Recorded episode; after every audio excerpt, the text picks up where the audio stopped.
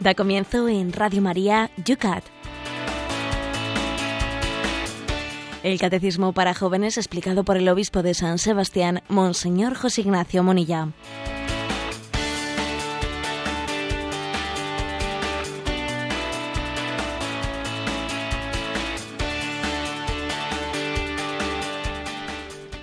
Muy buenos días, querida familia del Yucat. Empezamos un día más desde San Sebastián este programa que todas las mañanas Radio María os trae a vuestra sintonía. Un programa dedicado a la formación, un programa que queremos hacerlo así desenfadado, con mucha participación en las redes sociales para que especialmente los más jóvenes tengan aquí en esta hora de la mañana pues su preferencia a la hora de participar haciendo preguntas en torno a las preguntas que el mismo Yucat nos presenta cada mañana. Estamos ahora mismo y sigue lloviendo en San Sebastián cuando tenemos 9 grados. ¿Cómo está la cosa por Madrid, Cristina? Pues más igualada, Padre Esteban, 8 grados tenemos por aquí. Oye, cada día tenemos menos hecho diferencial, fíjate, estamos casi en empate. José Ignacio, nos llegan por ahí noticias muy majas de que hay sentencias que, bueno, ¿eh? que no siempre en piedras. ¿Qué es lo que, ha pasado? Bueno, hay de todo. Eh, vamos a ver, el tribunal, el tribunal de Estrasburgo ha dictaminado una sentencia importante, pues en favor de una azafata de British Airways que hace cosa de siete años la empresa le, bueno, le despidió por llevar un crucifijo en su, colgando en su cuello. Resulta que alguien, alguien tuvo, eh, la empresa recibió una queja, de un cliente que decía yo no quiero ver una cruz en el cuello de una azafata y ella fue despedida ni más ni menos. Y bueno, la sentencia del, Tribunal de Estrasburgo dice, bueno, vamos a ver, eh, es que acaso le hemos obligado a, eh, pues a un, islámico a quitarse el velo, a quitarse el velo, no, le hemos obligado, ¿cómo se le puede obligar a un cristiano a quitarse su el crucifijo de su cuello? Eh, esa sentencia reconoce, por lo tanto, el derecho a un creyente a poder tener un signo externo de la manifestación de su fe. Es increíble que una cosa como esa tenga que ser juzgada en Europa, ¿eh? pero bueno, afortunadamente, pues así, se ha dictaminado correctamente. Sin embargo, también el propio tribunal ha tenido alguna otra sentencia de signo contrario que creo que es de lamentar, no reconoce eh, pues la libertad de objeción de conciencia a pues algún funcionario a quien se le obliga a tener que celebrar matrimonios homosexuales, ¿eh? o a un consejero matrimonial a quien también se le obliga a tener que dar, ¿eh? pues a tener que recibir entre sus clientes a, supuestos, ¿no?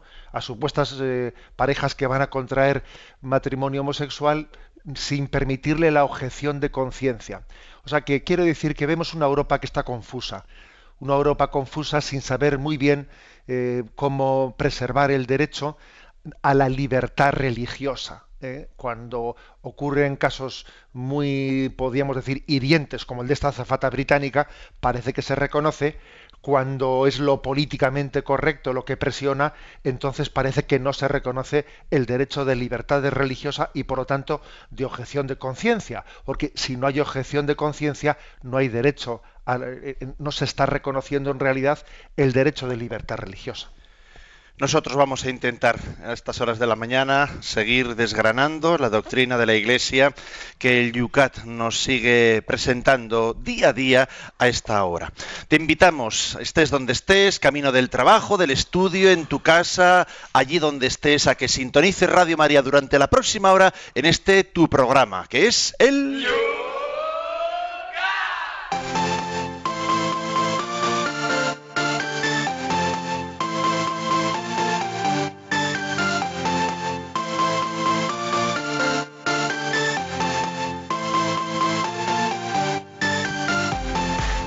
programa que todas las mañanas tiene sus primeros minutos dedicados a aquellos que no pudisteis estar ayer con nosotros en directo, sino que lo habéis escuchado bajando del podcast el programa y en diferido habéis participado en las redes sociales. Bueno, pues como esas están siempre abiertas, servicio 24 horas, nosotros ahora atendemos las preguntas que quedaban por ahí pendientes. El número 144 en el día de ayer decía así, ¿Cuál es la misión de los obispos? Bueno, pues desde Alicante Pablo plantea, buenos días, monseñor. Aquí en el trabajo estamos escuchando su programa y le preguntamos varias dudas que tenemos. Vamos a ver, a tomar nota. Algunos de aquí dicen que la Iglesia tiene que cambiar, tiene que actualizarse. Otros decimos que eso es peligroso. Otro tema. Tenemos una discusión, es que la Iglesia está poniendo su, su nombre vamos a ver, eh, la discusión es porque la Iglesia está poniendo a su nombre patrimonio que es del pueblo. Otro punto, un tema que estamos eh, de acuerdo, ¿por qué eh, escuchamos tantas interpretaciones distintas de un mismo tema de la fe?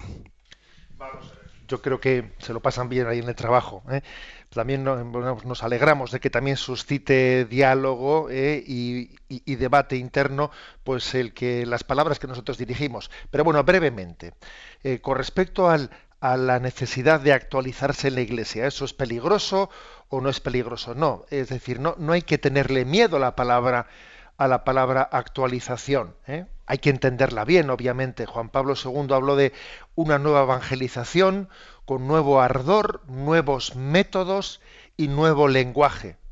Obviamente no con una nueva doctrina, ¿eh? porque claro, si, alguien interpreta que la Iglesia tiene que actualizarse como que tiene que repensar su doctrina o tiene que reformularla y adaptarla a la mentalidad de hoy en día, pues obviamente eso, eso no es actualizarse, eso, eso en el fondo es pervertir nuestra propia fe pero sí en sus métodos, sí en su lenguaje. ¿eh? Tenemos que eh, tener esa capacidad de evangelizar al hombre de hoy con su lenguaje.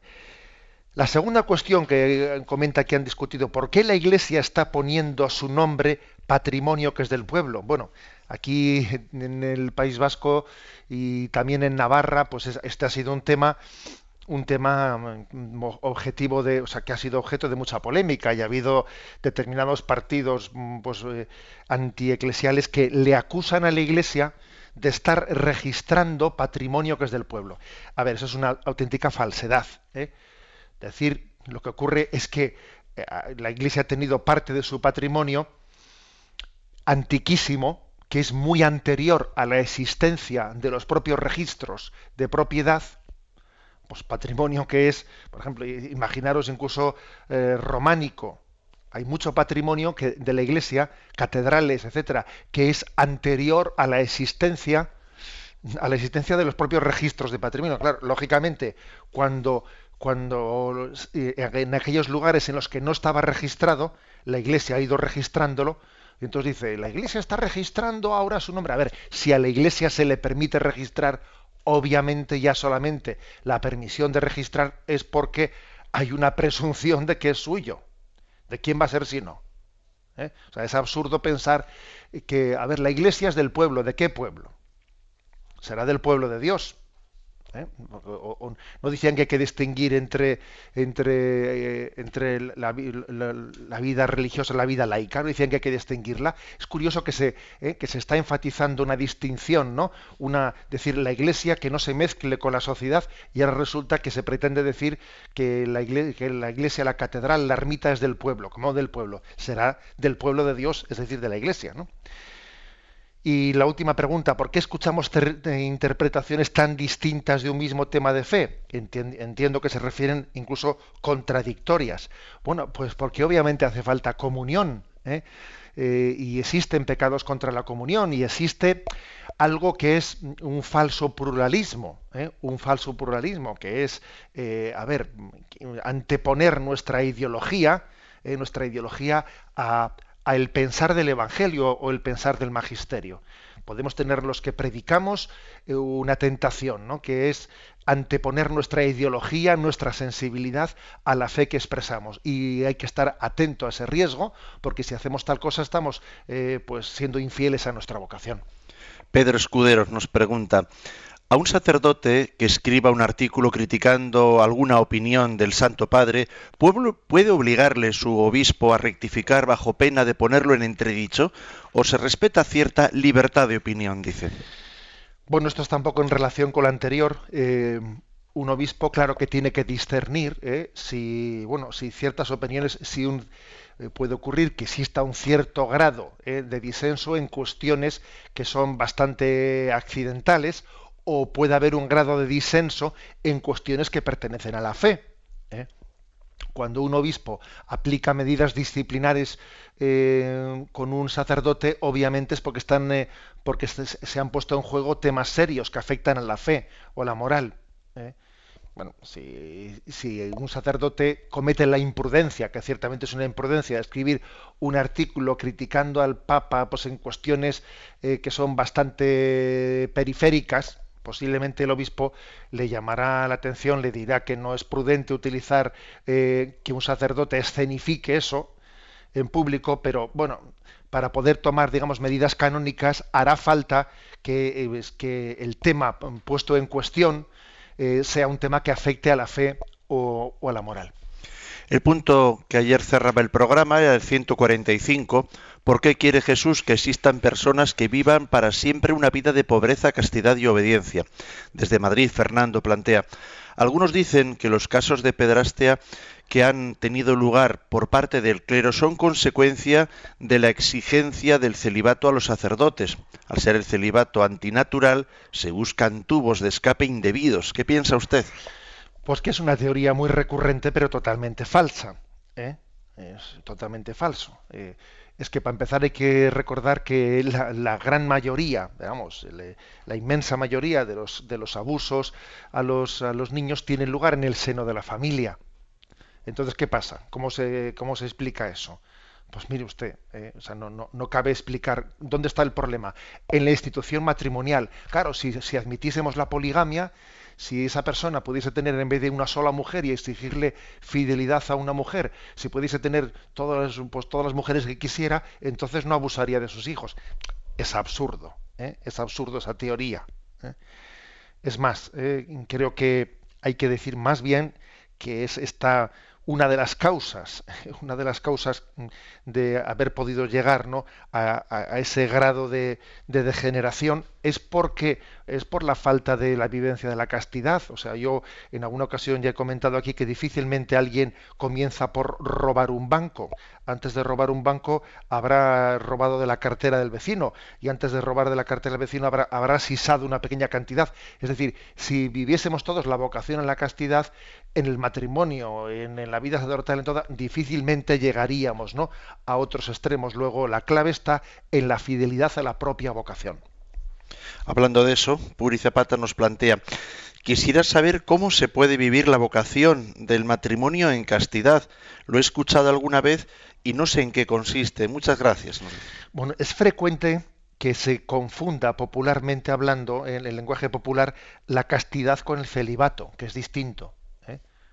O sea, un sacerdote está llamado a vivir eh, la virtud de la castidad, pues igual que un casado igual que un seglar, igual que un religioso. Es decir, la virtud de la castidad no es lo mismo que el celibato. La virtud de la castidad es mm, vivir, ¿no? Vivir la, sexualidad conforme, conforme a la vocación, al amor en la que uno ha sido llamado. Por lo tanto, vivir el matrimonio en castidad es ser fiel a tu mujer, ser fiel a tu mujer, estar, o sea, tener una, una relación de entrega sexual eh, en armonía, abierto a la transmisión de la vida, no cerrándose la vida, eh, etcétera, etcétera. ¿eh? O sea, por lo tanto, la virtud de la castidad no es lo mismo que el celibato. Iván plantea, cuando llega la Semana Santa, vemos en las, en las, procesiones de las calles y en las plazas abarrotadas de fieles, en la asistencia a misa donde quedan reflejados estos fieles, porque en, misa, cinco adelante, tres en medio, uno atrás, el cura. Dice, ¿dónde están los demás? Bueno, yo creo que lo que Iván dice es, a ver, ¿cómo explicamos aquí que, bueno, supongo que Iván será... La calle petada y la iglesia vacía. Sí, eh, bueno, pues es una llamada de atención ciertamente lo que dice Iván, a que a veces no la religiosidad popular eh, se vive de una manera eh, que no tiene, no tiene su correlativo en la vida litúrgica. ¿eh? Lo lógico es que la religiosidad popular bien vivida conduzca a la liturgia. ¿eh? No debe de ser nunca un sustitutivo ¿eh? de la liturgia, sino tiene que conducir a ella. Si eso ocurre, pues algo, algo va mal, algo va mal y hace falta que la, religiosidad popular sea vivida pues en mayor profundidad y que, caigamos en cuenta de que en ella estamos teniendo como un preludio del encuentro con Cristo sacramental. ¿eh? Es decir, no es correcto que un sacramental sea valorado más que un sacramento. Y en el fondo una procesión no deja de ser un sacramental, pero claro, un sacramental eh, puede ser muy, muy importante, un sacramental, ¿eh? o sea, tenemos que valorar también esos signos, pero un sacramental vale mucho menos que un sacramento. Eh, los sacramentos los instituyó Jesucristo. Luego eso es importante, recordar siempre a todas las cofradías. Eh, que los signos, ¿no? los signos de, un cofrade, pues entran en, esa dimensión de los sacramentales, pero que están todavía muy lejos de, lo que es los siete sacramentos instituidos por Jesucristo. Ahora me hago yo portavoz de muchos y dirán, ¿y qué es un sacramental? Los siete sacramentos llegamos, pero del sacramental. Vamos a ver, ¿eh? sacramental son em, signos, como por ejemplo puede ser el agua bendita, o como pueden ser determinadas devociones, ¿eh? devociones a, la cruz, a un santo, eh, devociones que, la Iglesia ha autorizado que no han nacido de Jesucristo, ¿eh? que han nacido en la tradición de la Iglesia y la Iglesia ha bendecido y que de alguna manera están significando a Jesucristo. Pero claro, no han sido instituidas por Jesucristo y, no tienen bueno, pues esa fuerza de gracia de actuación que tienen los sacramentos.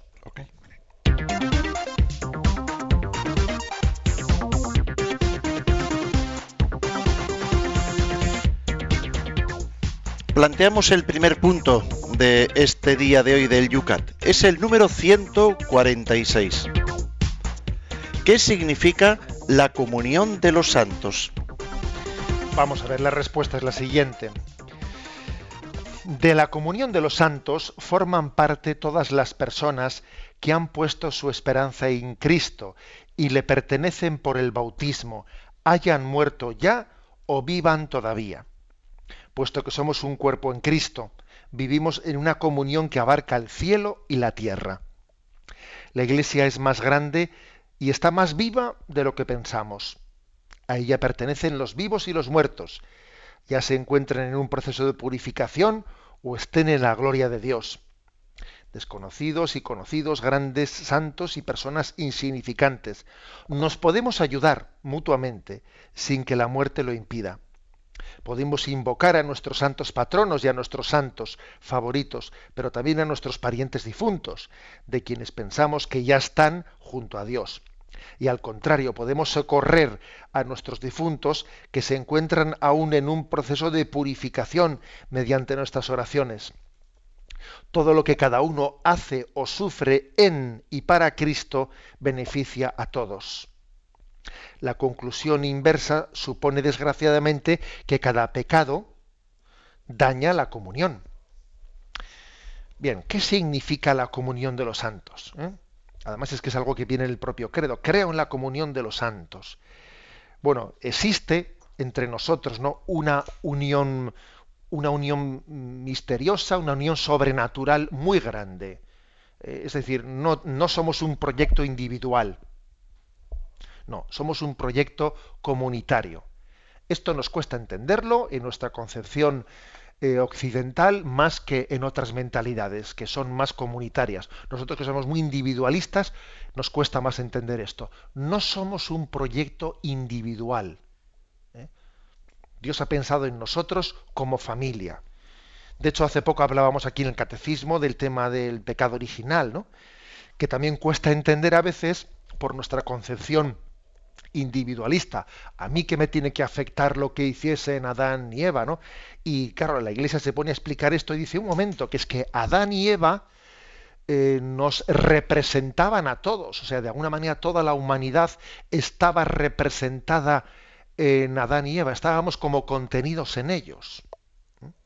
Por eso, aunque el pecado personal es de ellos, de alguna manera todos estamos afectados por ellos. Y al revés, Jesucristo, cuando Jesucristo se hace, o sea, asume la naturaleza humana, se une a todo hombre. O sea, Dios se hace hombre y de alguna manera pues se ha unido a todo ser humano, porque existe una, una, comunión, un común destino ¿eh? en, todos, en todos los seres humanos. ¿Eh? Repito, no somos un proyecto individualista, no. Dios, sí es verdad que somos, seres personales, pero que formamos parte de un proyecto eh, comunitario. Bueno, pues partiendo de aquí, ¿eh? partiendo de aquí, se habla de la comunión de los santos, que es como que existen unos, unos vasos comunicantes entre nosotros. Vasos comunicantes en todos los sentidos, para bien y para mal. O sea que el mal que, haga, que hace uno afecta a todos. Pero también el bien que hace uno afecta a todos. Eh, por ejemplo, eso también, también nos, eh, eh, da un punto de explicación de por qué el sacramento de la confesión uno no pide perdón únicamente a Dios. Yo le pido perdón a Dios, no, le pido perdón a Dios y le pido perdón a toda la iglesia, porque mi pecado también ha afectado a todos, no solo ha ofendido a Dios, también ha afectado a todos mis hermanos.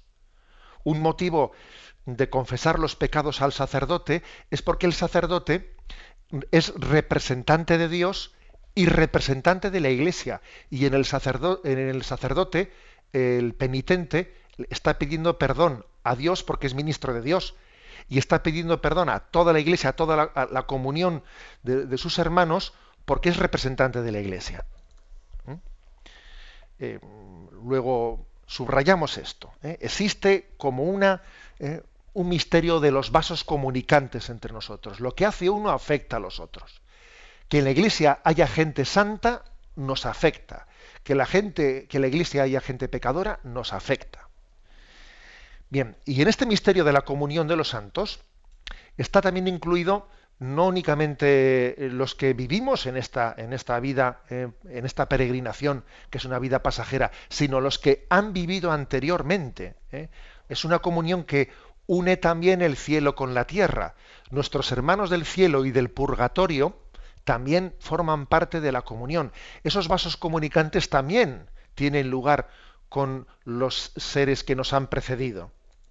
Bien, esos vasos comunicantes no existen, aunque aquí explícitamente no lo diga, pero bueno, es obvio que no existe la comunión de los santos pues con eh, las almas supuestamente condenadas. No, no existe porque obviamente no están en esa comunión. La condenación eterna eh, supone una ruptura plena de la comunión, pero sí existe eh, con las almas que se purifican en el purgatorio.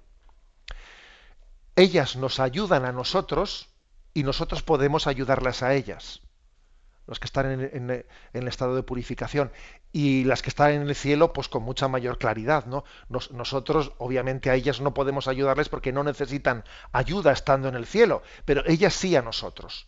Eh, existe pues una capacidad de recibir de ellos y de poderles dar también y de tener como una comunión una comunicación. A ver yo puedo hablar yo puedo hablar y puedo dirigirme a mi difunto padre que falleció. Sí sí puedo hacerlo por, supuesto que lo, que es incorrecto es entrar en una especie de comunicación, de, transmitir mensajes, etcétera, de, o pretender que un espíritu de alguien que falleció me hable, etcétera. Eso es incorrecto.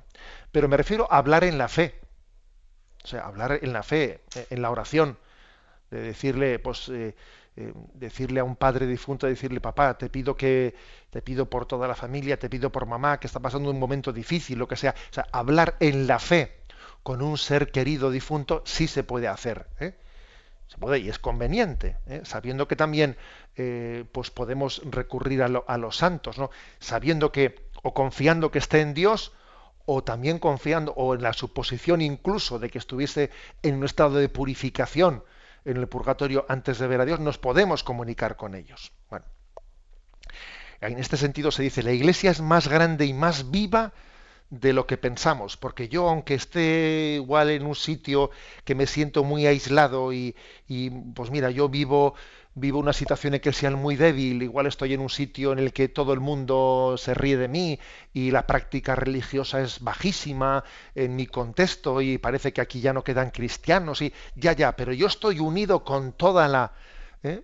con toda la comunión eclesial y, y tengo, ¿no? Y, tengo a, toda la iglesia como mi propia familia. ¿Mm? O sea, esto es muy bueno. muy bueno para superar eh, las situaciones individuales de, crisis en las que puede vivir algunas personas, porque a veces el árbol nos impide ver el bosque.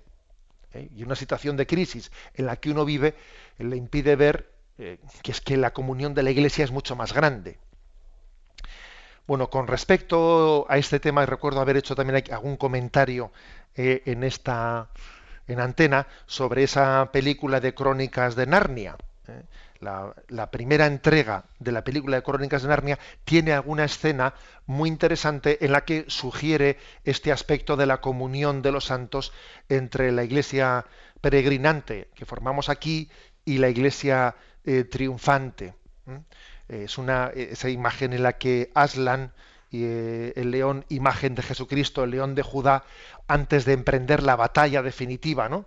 contra la bruja de Narnia, eh, recurre primeramente a, pedir la ayuda, a volver un poco como a traer ¿no? a la batalla, a traer a la batalla a los que a los difuntos, ¿eh? a recurrir a su a su intercesión, a, a, introducirlos en la batalla de esta vida. Luego también digamos esto, o sea, los que nos han precedido han marchado, han marchado, pero nosotros podemos encomendarles ¿no? las batallas que llevamos entre, entre manos. Eh, forma también parte de, de nuestra fe el saber que ellos están en Dios, pero están en un estado de intercesión. Son almas intercesoras, a quienes les sigue preocupando nuestras cosas. Yo a mis seres queridos les puedo seguir diciendo, mira, tú ya estás, eh, estás en Dios, pero te pido, te pido que me ayudes ¿no? a, a llevar ¿no? pues esta tarea esta tarea que todavía yo llevo entre manos, ¿no? de la realización del reino de Dios en esta vida.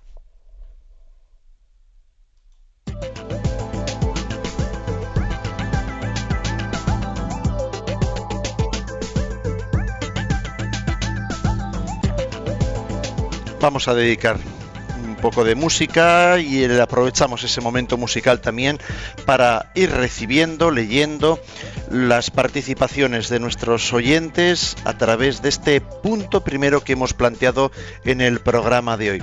La fórmula ya lo sabéis, en Twitter no hay más que citar arroba obispo munilla. En Facebook estás en la página Yucat Radio María. En ella tenemos ya planteado desde ayer esta pregunta que acabamos de explicar y bajo ella ya se están formulando ahí las preguntas. También lo puedes hacer a través del correo electrónico escribiendo a yucat arroba. Y también tenemos el teléfono de Radio María para aquellas personas que prefieran hacerlo de viva voz.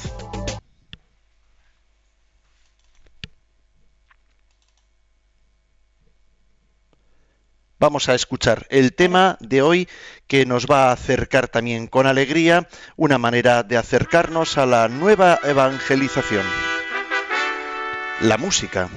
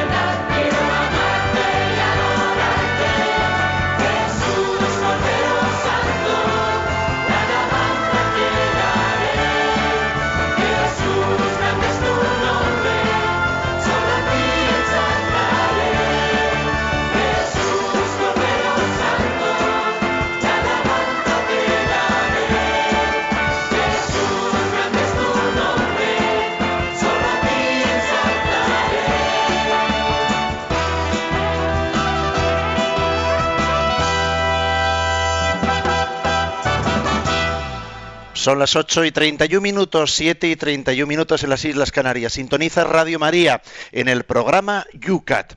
José Ignacio, estoy viendo los comentarios que se están haciendo ahora mismo en Facebook y veo que tocar aquí el tema de la comunión de los santos, bueno, pues a muchos enseguida santos, eh, difuntos, muertos, enseguida salen muchos comentarios en torno pues eh, a todo lo paranormal, soterología, todas estas cosas, un poquito del más allá, ¿no? preguntas eh, nos están planteando el tema, pues por ejemplo, leo una, ¿cómo es que para los católicos, al margen de estos temas sobre los difuntos y demás, se dejan embaucar por charlatanes que echan cartas, que leen el humo del tabaco y todas esas cosas? Están hablando eh, sobre ese, hablando dentro de los cristianos, de los eh, católicos, ese mundillo que se difunde por ahí. Bueno, yo creo que es una, una prueba concreta una prueba concreta de que la fe no es enemiga de la razón, sino la fe de quien es enemiga es del esoterismo, ¿eh? de, las falsas creencias. A más fe, más razón. Y es, es así. Eh, sin embargo, a menos fe, más supersticiones.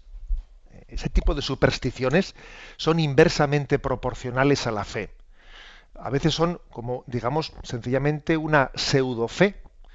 Una pseudo fe en el sentido de que hemos ido perdiendo la fe y ya creemos en cualquier cosa. Aquella famosa expresión de Chesterton, ¿no? Que cuando perdemos la fe católica vamos creemos en cualquier cosa, necesitamos agarrarnos algo y entonces ciertos espiritismos eh, pues surgen en personas que se han alejado de la fe. Es muy difícil que los espiritismos se den en personas que vivan la fe, vivan la práctica religiosa y estén medianamente eh, o mínimamente formadas. Es muy difícil. Ese tipo de espiritismos, etcétera, se da en personas que se alejaron de la fe, luego su sentido espiritual está un poco falto de ser cultivado, y entonces en determinados espiritismos o, o esoterismos están encontrando un sustituto ¿eh? un sucedáneo, ¿eh? un, sucedáneo de la fe. ¿eh? Por esto yo insisto, la fe no es enemiga de la razón, todo lo contrario. A más fe, más razón. A más razón, más fe. Sin embargo, si ocurre eso con los espiritismos, con, todo lo que podríamos llamar pues, los esoterismos. ¿no? A más esoterismos, menos fe. A más fe, menos esoterismos. Cristina tiene una pregunta que nos llega por el teléfono. Buenos días, pues sí, es una pregunta de Rosa desde Cataluña. Quiere saber si las almas del purgatorio pueden interceder por nosotros de la misma manera que lo hacen las almas que ya están en el cielo. Bien, la, respuesta es sí, pero quizás no de la misma manera, ¿eh? en el sentido de que, claro, la capacidad de intercesión es proporcional a, a cuánto, o sea, a nuestra cercanía de Dios. Las almas del cielo, lógicamente, tienen una cercanía de Dios, una visión de Dios pues muy superior a las almas de purgatorio, luego su capacidad de intercesión es muy superior. Los santos, cuanto más santos sean, ¿eh? más capacidad tienen de intercesión por nosotros. Eh, a ver, es que también hay graduación entre los santos. Pues sí, ¿eh? sí, sí que hay graduación. pues no es lo mismo, pues el grado de santidad que pueda tener en el cielo, pues yo que sé, Santa Teresita de Lisieux, que otra persona pues que no ha tenido ese, nivel de santidad. Un santo está totalmente lleno de Dios, ¿no? Pero es verdad que no es lo mismo estar totalmente lleno de Dios, pues eh, si tu capacidad de Dios eh, pues es de, como, como quien dice, de una jarra o un barril o una piscina. Y entonces los santos que tienen más capacidad, ¿no? están más llenos de Dios.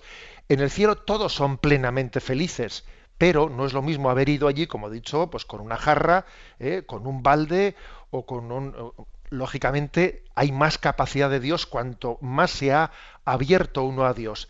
Y entonces los santos, que son más santos, que están más cerca de Dios, tienen más capacidad de intercesión por nosotros. Miguel Ángel en Facebook nos pregunta, si un difunto está en el infierno y nosotros rezamos por él pensando que está en proceso de purificación, ¿sirven de algo nuestras oraciones? ¿Un difunto esté donde esté, se da cuenta de que rezamos por él? Bueno, solemos eh, nosotros siempre que rezamos por un difunto, en última instancia, ponemos nuestra oración en manos, en manos de, del Señor, en manos de la Virgen María, que ella administra, ¿eh? administra toda nuestra oración.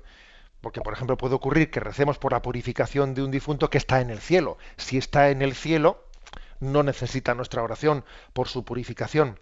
Si está en el infierno, obviamente nuestra oración mm, por su purificación no puede tener efectividad. ¿eh? porque se ha cerrado definitivamente a Dios. Luego, eh, ¿qué ocurre en los casos en los que nuestra oración, mm, bueno, pues no es necesaria o no o no va a ser fecunda? El Señor sabrá distribuirla y sabrá aplicarla ¿eh? a quien a quien la necesite. Por eso, digamos, nuestra oración nunca es particular, siempre está puesta en manos de Dios, pues para que sea aplicada a quien la necesite.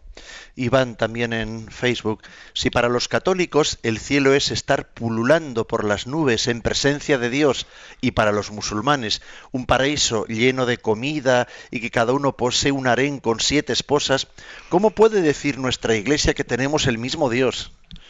Tiene gracia.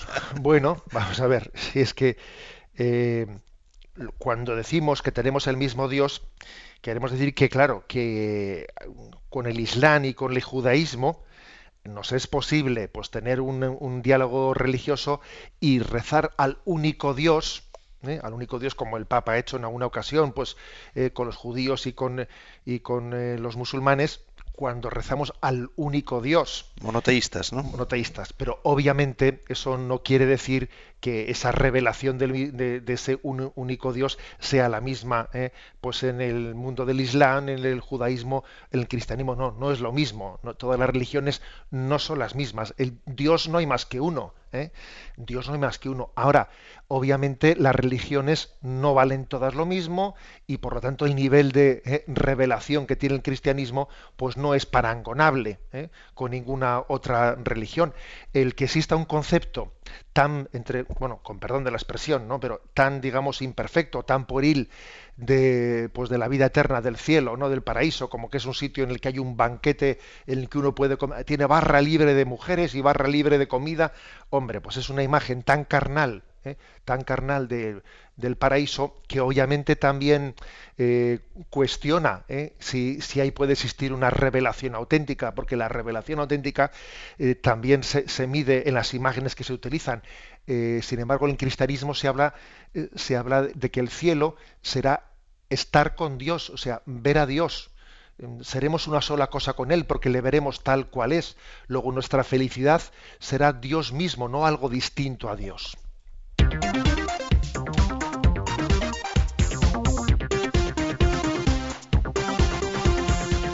Continuamos en el programa de hoy miércoles con el punto 147. Dice, ¿por qué ocupa María un lugar tan destacado en la comunión de los santos? Bueno, pues la respuesta es la siguiente. María es la Madre de Dios. Estuvo unida a Jesús en su vida terrena como ninguna otra persona, una cercanía que no se interrumpe tampoco en el cielo. María es la reina del cielo y está muy cerca a nosotros en su sentimiento maternal. Porque ella se confió en cuerpo y alma y asumiendo el riesgo ante una empresa peligrosa, aunque fuera divina, María fue acogida en el cielo también en cuerpo y alma. Quien vive y cree como María llega al cielo. Bueno, motivos por los que María tiene un lugar tan destacado en la comunión de los santos. Antes, a, raíz de la pregunta de un oyente, he dicho que no todos los santos tienen el mismo poder de intercesión. Pues ciertamente el santo que tiene mayor poder de intercesión ante Dios, pues es la Virgen María. ¿eh? La Virgen María. De todas las criaturas humanas, eh, nadie como ella no tiene esa capacidad de intercesión delante de Dios. De hecho, hay un pasaje en el Evangelio que es sorprendente, que es el, Evangelio de las bodas de Caná, en el que, mm, bueno, parece como que María estaba eh, puesta en el plan de Dios como para empujarle a su hijo, empujarle a su hijo a que comenzase su ministerio. Cuando dice, mm, no, no les queda vino, y dice y le responde Jesús a la madre, bueno, todavía mujer y ¿Y qué, y nos, y qué nos va a nosotros? ¿no? no ha llegado mi hora. Eh, pero fíjate, es curioso que María le empuja a su hijo a iniciar su hora. La hora de Jesús, la hora para la que él ha sido llamado, también está en parte en la madre. O sea, la madre eh, es, no deja de ser un pequeño reloj, si se me permite la imagen, ¿no? Un pequeño reloj en el que el hijo eh, entiende o recibe el mensaje del padre de decir, ha llegado tu hora. Pues eso lo, lo, que las madres han hecho en nosotros. Las madres nos han, nos han ayudado ¿no? a recibir de Dios su vocación. Bueno, pues también la Virgen María le ayudó a Jesucristo ¿eh? a recibir la vocación del Padre de, de comenzar su vida pública. Le empujó a Jesús a hacer el milagro de las bodas de Caná, con el que se inició el ministerio de Jesucristo, ¿no? Según el Evangelio de San Juan.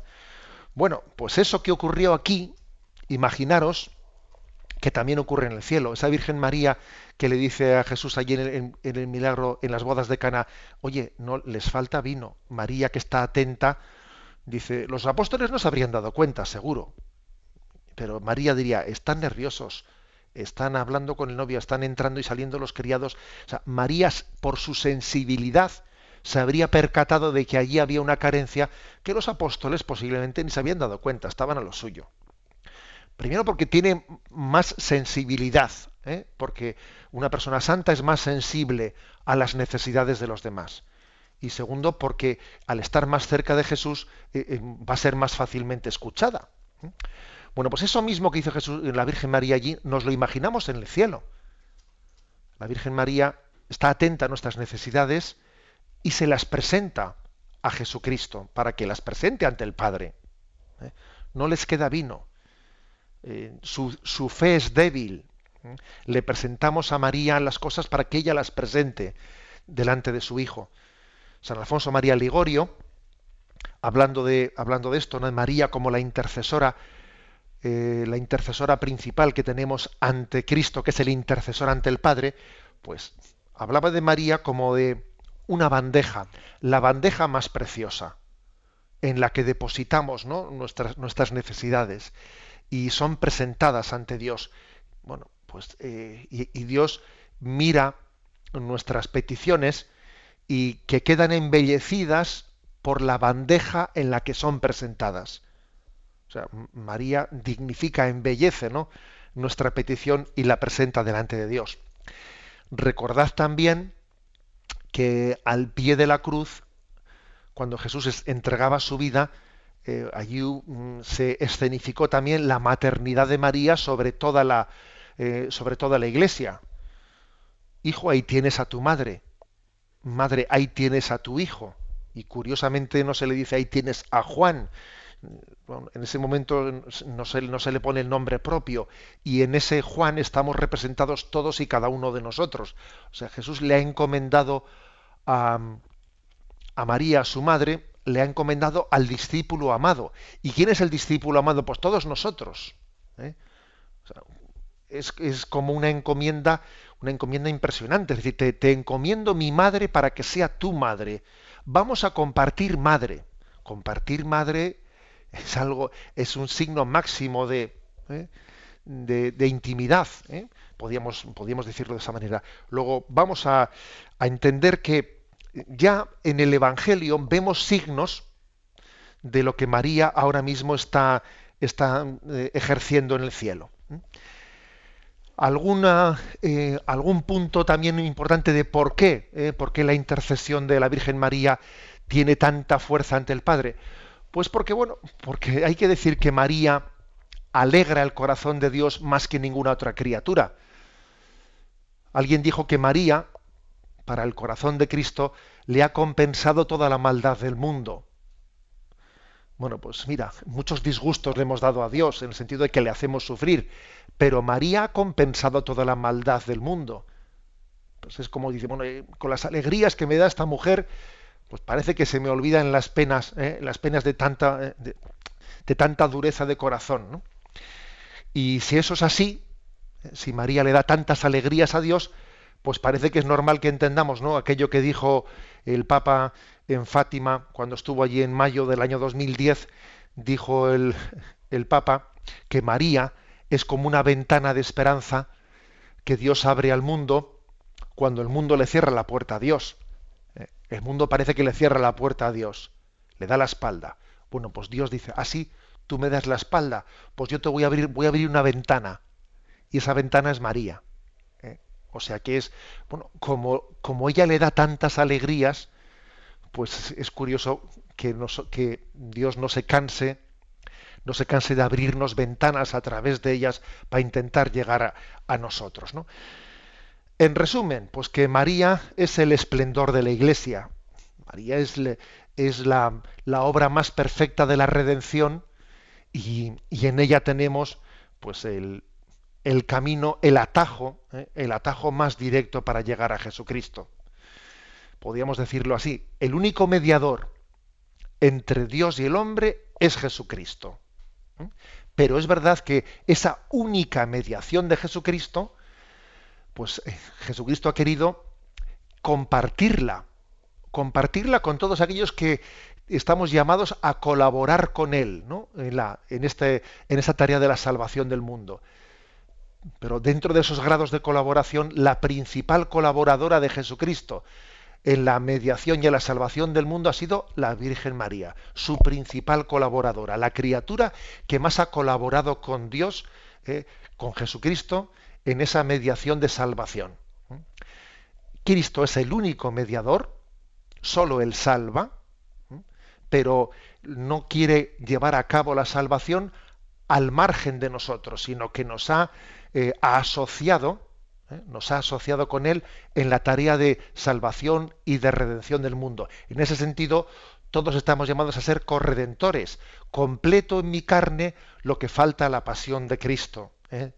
Dice San Pablo, completo en mi carne, es decir, participo de ella. Yo no soy mero espectador, sino el Señor quiere que yo también eh, ofrezca mis alegrías y mis sufrimientos por la salvación del mundo. O sea, que sea corredentor con Cristo. O que sea también intercesor junto con Cristo eh, y a través de la intercesión con Cristo al Padre. Bien, pues esta es María, la principal colaboradora que Jesucristo ha tenido en la salvación del mundo.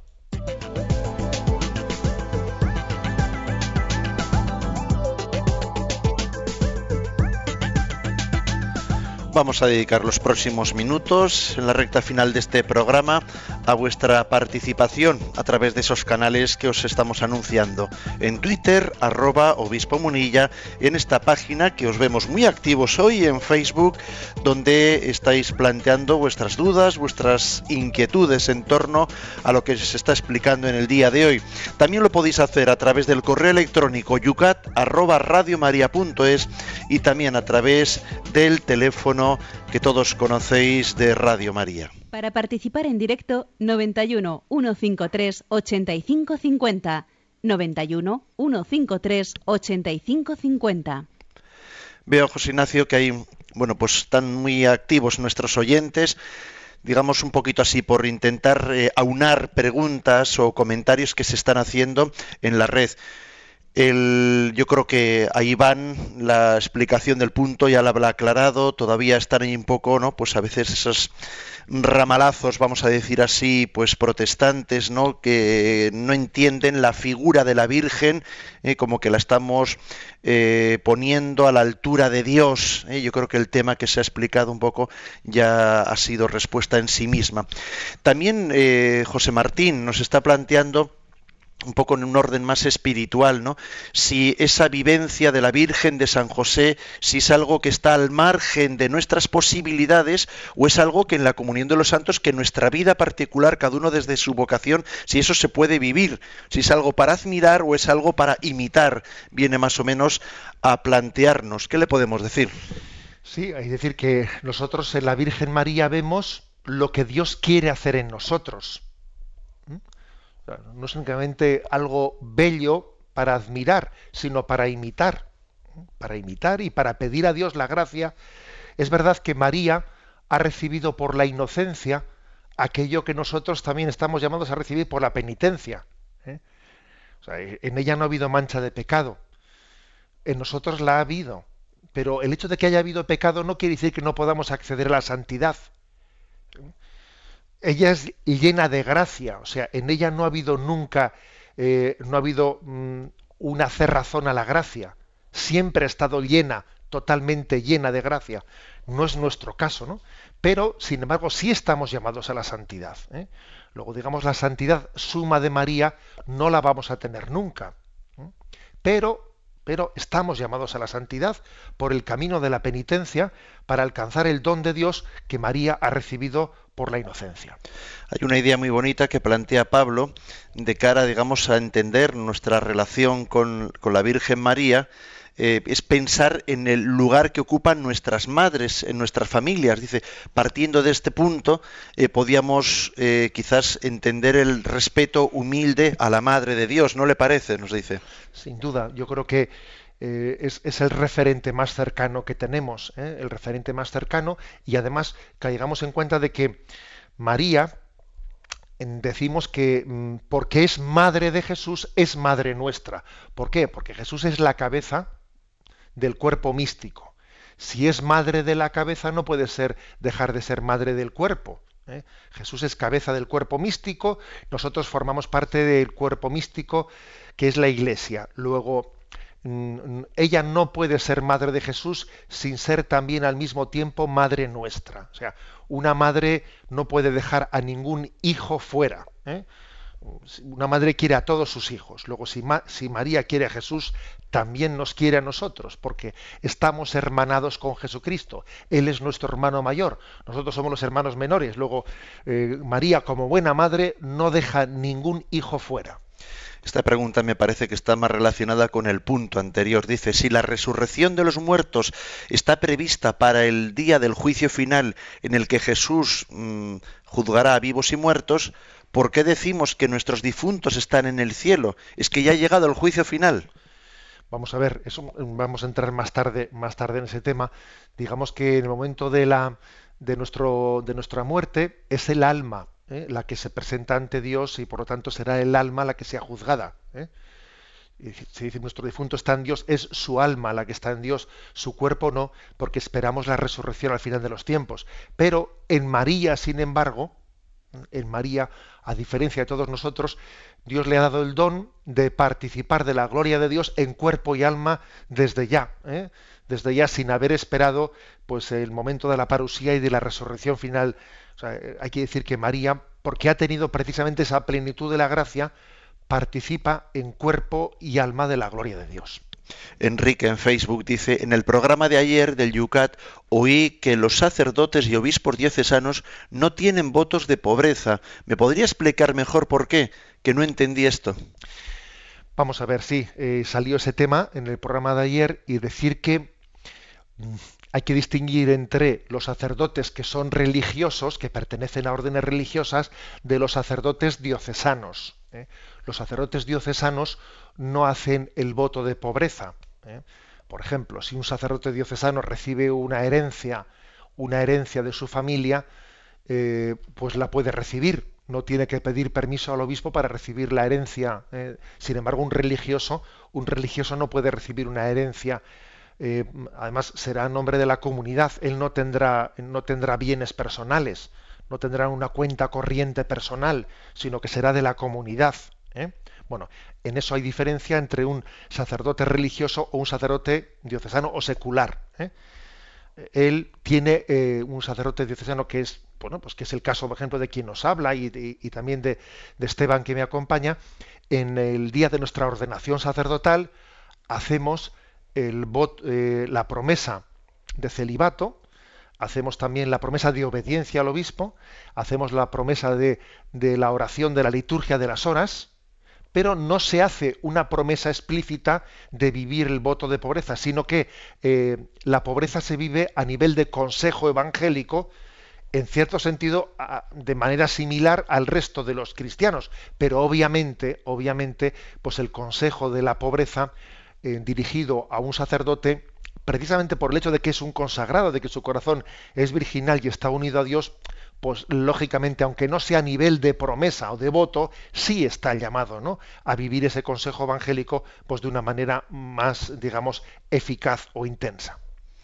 Un correo electrónico nos llega de José Luis a yucat@radiomaria.es. Agradece el programa y dice mi pregunta: un niño bautizado en otra confesión se debe volver a bautizar para inculcarle el catolicismo o por lo tanto puede cumplir nuestros sacramentos. En concreto, la pregunta es por un niño que pronto eh, voy a adoptar en Rusia. Si hubiera sido bautizado, supongo, en el rito ortodoxo, ¿debemos volver a bautizarlo? Claramente no, ¿eh? o sea, claramente no tenemos que volver a bautizarlo, incluso aunque fuese hubiese sido un, bautismo en eh, la Iglesia protestante, etcétera. La Iglesia reconoce la validez del bautismo de otras confesiones, pues cuando es realizado conforme conforme a la pues a ese mandato de Jesucristo de bautizar en el nombre del Padre, del Hijo y del Espíritu Santo y decir que, en ese sentido por eso les llamamos hermanos. ¿eh? Hermanos a los hermanos protestantes o anglicanos les llamamos hermanos porque vamos creemos en la validez de su bautismo. Quedan más preguntas en el tintero, pero mañana las iremos también en el inicio del programa planteando con las que hoy durante el día surjan. ¿Cómo arrancaremos el programa de mañana, José Ignacio? Bueno, pues vamos a intentar dar mañana un empujoncito. Como hoy hemos hablado ya un poco del tema de María, mañana eh, resumiremos eh, dos puntos. El 148, ¿puede María ayudarnos realmente? Y el 149 se puede adorar a María. ¿eh? Estos dos serán los primeros y luego avanzamos un poco más ¿eh? y haremos, ¿puede el 150, puede realmente la Iglesia perdonar los pecados? Recibimos la bendición. La bendición de Dios Todopoderoso, Padre, Hijo y Espíritu Santo descienda sobre vosotros. Alabado sea Jesucristo.